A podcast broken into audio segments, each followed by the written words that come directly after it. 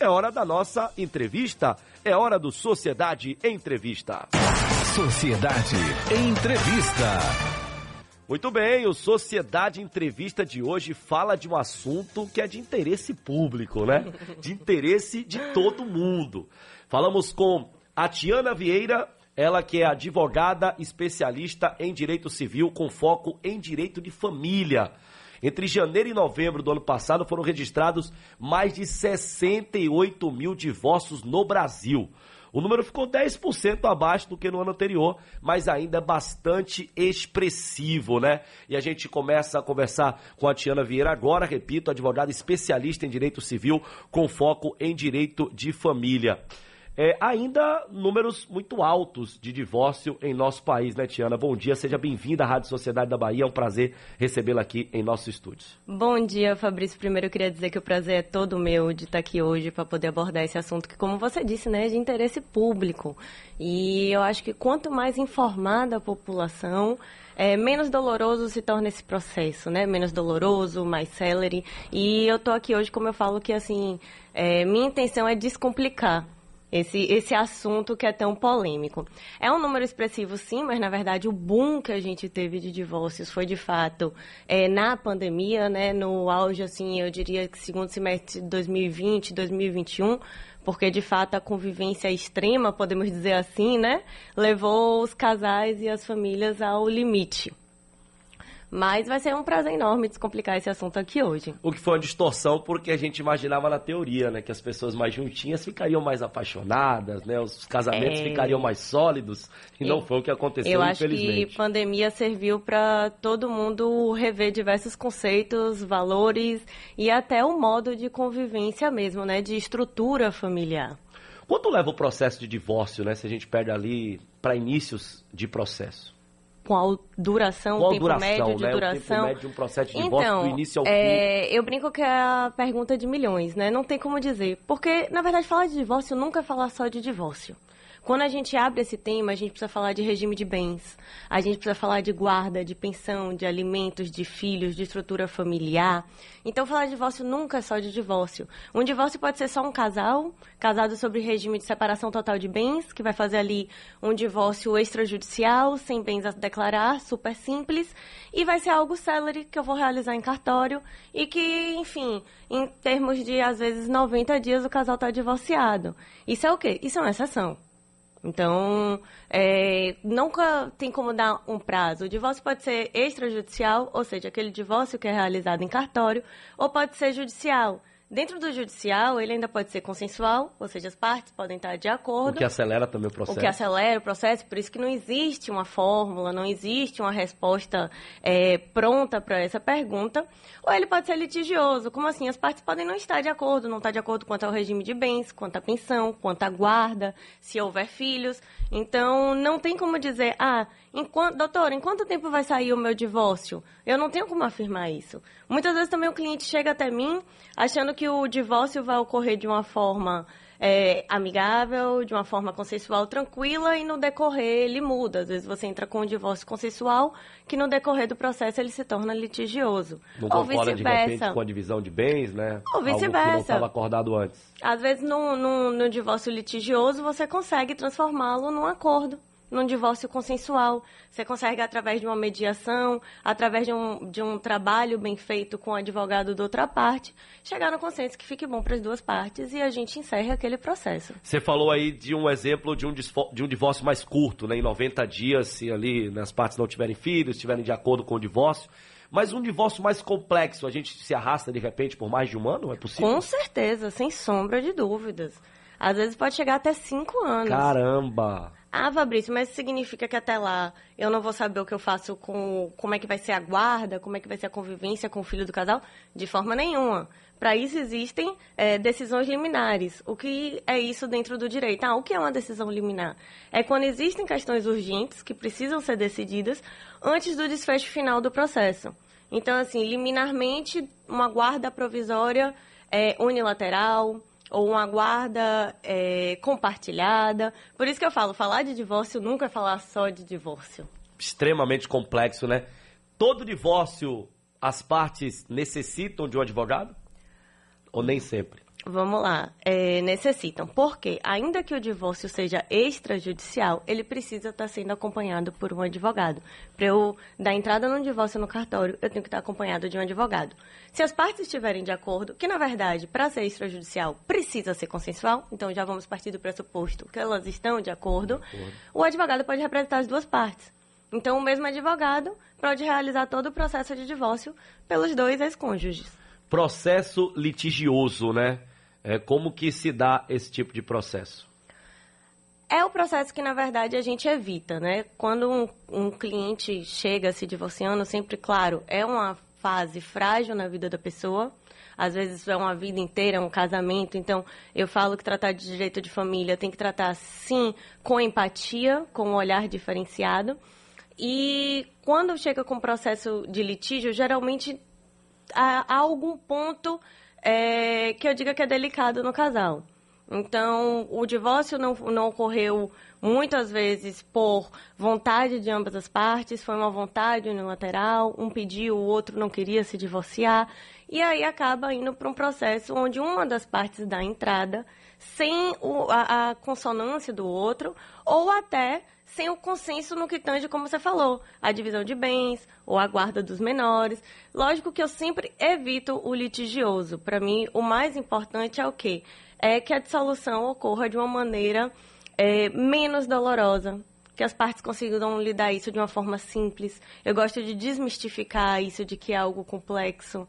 Então, a gente sempre tenta chamar o advogado da outra parte para conversar ou chamar a outra parte em separada, paralelo. O diálogo é extremamente importante. O diálogo é momento, é extremamente né? importante, extremamente importante. Tentar realizar uma mediação antes de entrar com um divórcio litigioso, para mim é quase assim uma obrigação do advogado. O, o, divórcio litigioso ele acontece muitas vezes quando uma das partes diz eu não vou assinar esse divórcio. A gente vê muito isso em novela, mas muitas vezes a teledramaturgia ela reproduz o que acontece na vida real. Né? A gente vê muito essa frase, sim, mas o que é está por trás dessa frase? Então, eu sempre pergunto, tudo bem, mas por que você não está de acordo com o divórcio? Então, vamos fazer um trabalho, vamos entender o que é que você não concorda. É, ah, é, ele ou ela pediu da noite para o dia, não fui preparado. Será? Estava havendo briga entre o casal? Como é que estava a convivência? Como é que estava essa estrutura familiar? Então a gente vai fazendo, tanto que muitas vezes o cliente chega e a entrada do divórcio ocorre meses depois de que ele assinou o contrato. Porque primeiro a gente vai esgotar todas as vias de acordo. Então, o divórcio litigioso é de fato assim, a última tentativa. Claro, não estou aqui falando sobre os casos de violência doméstica, Sim. não estou aqui falando sobre casos extremos. Estou falando de uma regra geral, por isso que cada caso é muito único, né? Perfeito. Quando se fala de filhos, né? Anteriormente se dizia que de cara a mãe já teria né, direitos maiores do que o pai. Hoje isso praticamente não existe. Né? Eu adorei que você tocou nesse assunto, porque hoje a regra legal é pela guarda compartilhada. Mas quando a gente ouve guarda compartilhada, muitas vezes pela ausência de informação, e por isso é importante as, entrevistas como essa, a gente pensa, ah, guarda compartilhada, mas meu filho vai ficar 15 dias na minha casa e os outros 15 dias na casa do pai ou da outra mãe, né? Não importa a estrutura familiar. Vamos por partes. Guarda compartilhada significa que as decisões relativas aos menores serão tomadas de maneira compartilhada, de maneira igualitária. Então, eu não posso sozinha decidir onde meu filho vai estudar. Eu não posso sozinha tomar decisões no que tende à criação, à religião, mas não significa necessariamente que a guarda compartilhada é uma convivência dividida de maneira igual, de maneira igualitária. Eu posso ter uma guarda compartilhada e ter uma residência fixa, seja na casa do pai, seja na casa da mãe. Então, a guarda compartilhada, esse termo, é muito importante a gente des, é, desmistificar ele, porque, ah, eu vou compartilhar igual a convivência do menor, não necessariamente. Se for um desejo dos, dos ex-cônjuges, ok, dos genitores. Seria compartilhar as vontades de criação daquele filho, Exatamente. né? Exatamente. Você, vezes... ah, é melhor ele morar com a mãe nesse período, então mora com você, quando eu puder vou visitar ou levo para passear. Perfeito. A outra, a outra parte, claro, também concordando com esses termos. Perfeito. E hoje a preferência legal de pronto é pela guarda é, compartilhada. Claro que hoje que existem outros tipos de guarda. São quatro tipos de guarda hoje que nós temos no ordenamento jurídico. A guarda compartilhada, que é a preferência legal. é, a guarda alternada, que essa sim há uma divisão igualitária é, da convivência com o menor, então essa sim muita gente confunde com a guarda compartilhada. Nós temos a guarda unilateral, que é, É- é quando... Essa, desculpa, essa em que de fato haverá ali uma divisão de tempo do garoto com as partes, é porque muitas vezes as partes não conseguem entrar no, num consenso? Não necessariamente. Às vezes é cômodo, às vezes é como eles conseguem lidar melhor. Levando, assim, sempre, sempre, sempre em mente que o tipo de guarda vai ser estabelecido priorizando sempre o menor. O bem-estar da bem-estar da criança. Então, é, ainda que às vezes eu venha sugerir uma guarda, não significa que essa guarda vai ser acatada, ok? Quando tem menor envolvido, o Ministério Público vai ser escutado, é, haverá um parecer. Então, não necessariamente a guarda que eu solicitei é a guarda que vai ser acatada. A gente vai ver o que é qual, qual é a melhor, o que se encaixa melhor para o bem-estar da criança, para o bem-estar do menor. Quando tem muita mágoa ali entre as partes, os advogados, acredito eu, que passam a ter um papel ainda mais fundamental nesses acordos. mais né? fundamental. E assim, eu falo, eu, eu prezo muito assim que os advogados de família eles têm que ser unidos. Porque veja bem, muitas vezes o pedido de guarda unilateral vem- não, não vem acompanhado de um pensamento no bem-estar do menor. Tá vem ódio, acompanhado com de, um- raiva, de uma raiva, vem revanche. acompanhado de uma mágoa, de- exatamente, de uma revanche traz à tona assuntos que não deveriam ser pertinentes ou que não deveriam chegar até a criança. É, e ainda tem o mito, que tem gente que pensa assim, ah, eu vou pedir a guarda unilateral porque eu não vou ter que pagar pensão. Nossa, São, são, são muitos, assim, é, é, o direito de família, ele é permeado por muitos mitos. Ah, o mito da pensão de 30%. Pensão é 30% do salário. Mito. Ah, eu vou pedir a guarda unilateral porque assim eu não tenho que pagar pensão. Mito. Então, assim, é, muita gente faz um pedido desinformado, vamos dizer assim, ou, ou mal assessorado. a determinação de pensão, ela sai também nesses acordos judiciais, né? É, o que é levado em conta? Quem ganha mais? Pronto, vamos lá. Para se estabelecer alimentos ou para se estabelecer uma pensão, eu sempre tenho que ter em mente um binômio.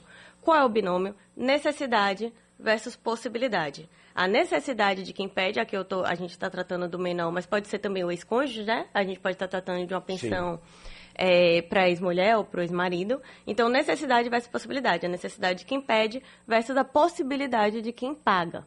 Então, não existe um valor pré-estabelecido. É, vão ser apurados os custos, os gastos, e vai, e, e vai ser apurada também a condição financeira de quem vai arcar com essa pensão. Então, não existe 30%, isso é um mito. É, não existe também um- um- uma fórmula matemática. Mas não tem uma base percentual, Tiana? Vamos lá. Não, não tem um percentual fixo, isso não Sim. existe fixado em lei. Por que se estabeleceu esse mito, então, Tiana, que eu ouço muito dos 30%?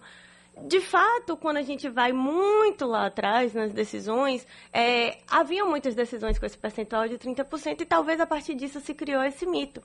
Mas vamos lá. Digamos que é, eu estou tratando é, de um genitor que vai dar pensão e o meu filho é um dos seis filhos dele. Estou dando um exemplo. Sim.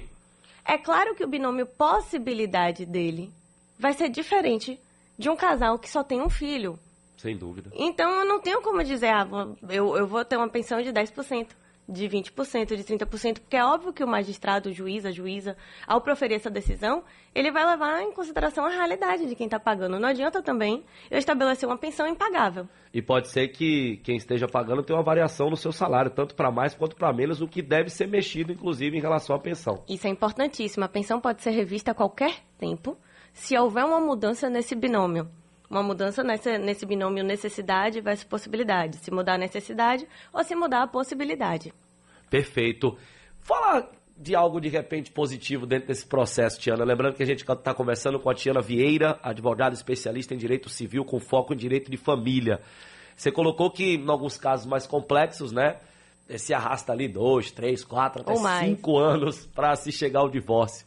Nesse período, com a experiência que você tem, já teve casal que no meio do caminho falou, vamos voltar?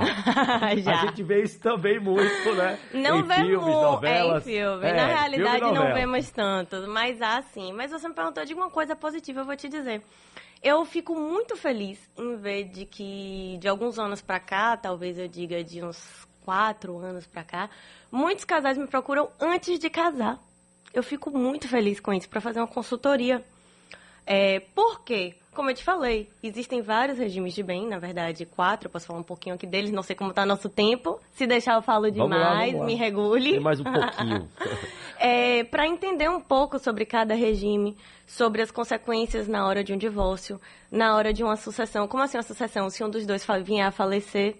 E aí, e muitas vezes até fazer um regime misto. Agora, aqui eu vou dar um pulo do gato.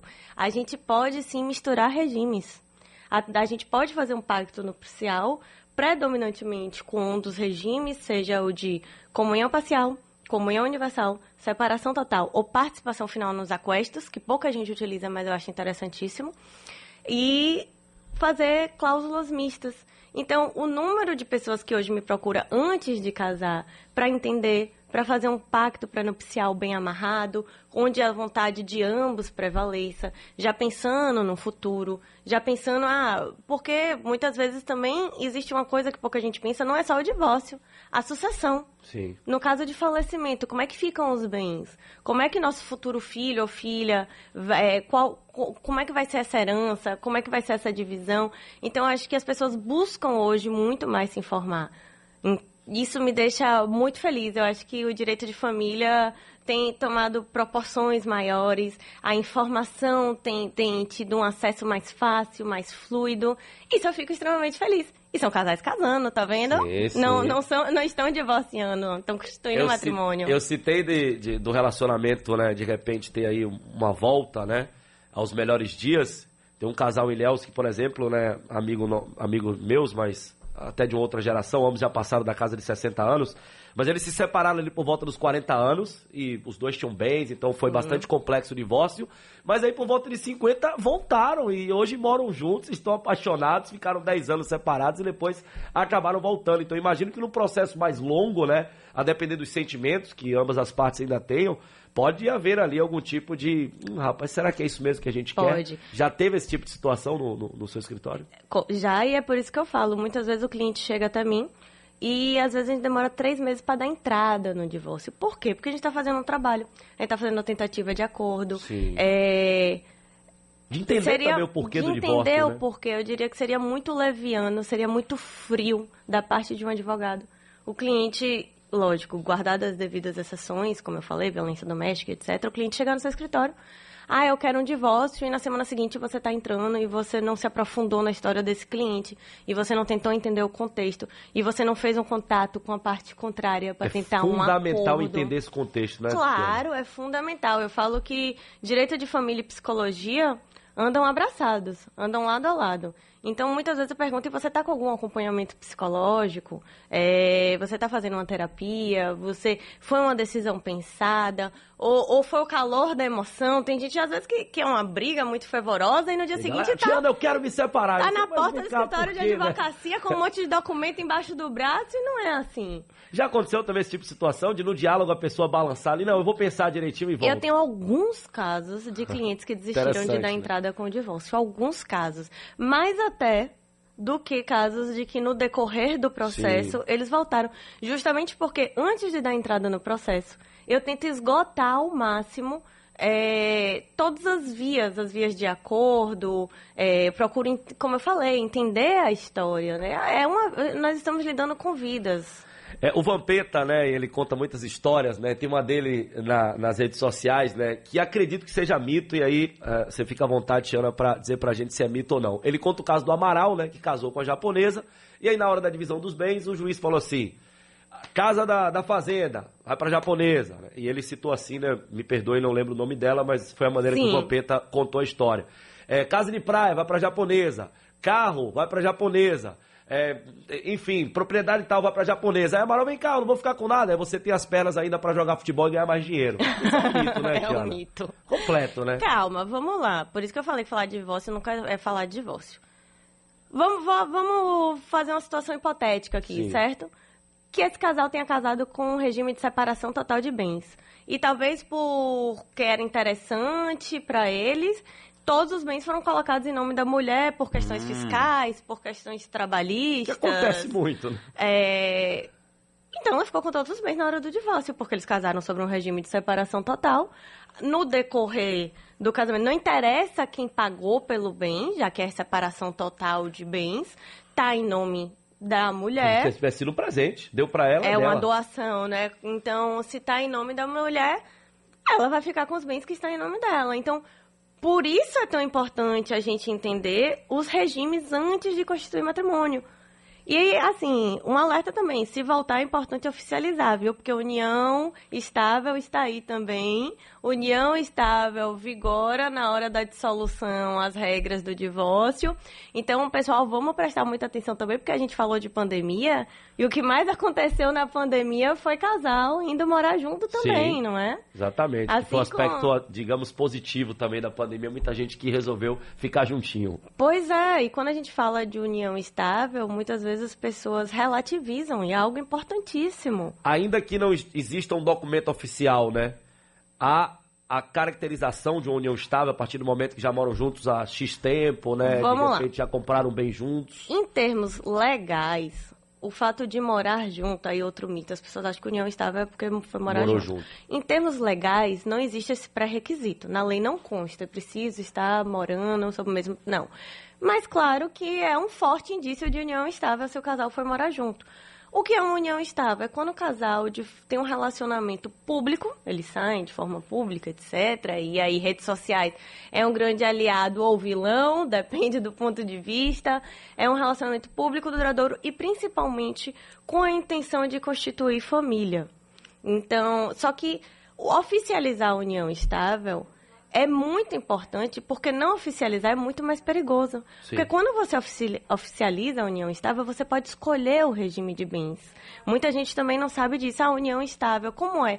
Porque, em regra, se você chega num cartório e fala que você quer realizar uma união estável, ela virá com o regime de comunhão parcial de bens. Mas você pode dispor em contrário, você pode desejar o contrário. Então, às vezes, você foi morar junto, mas você fala, olha, a gente está em período de teste, a gente veio morar junto, é, a gente está, assim, aparentemente constituindo uma união estável, mas eu não me sinto seguro, ou é, é, não necessariamente não me sinto seguro, não, não é cômodo nesse momento, não é o que a gente deseja, não é o nosso desejo é, partilhar ou criar bens em comuns.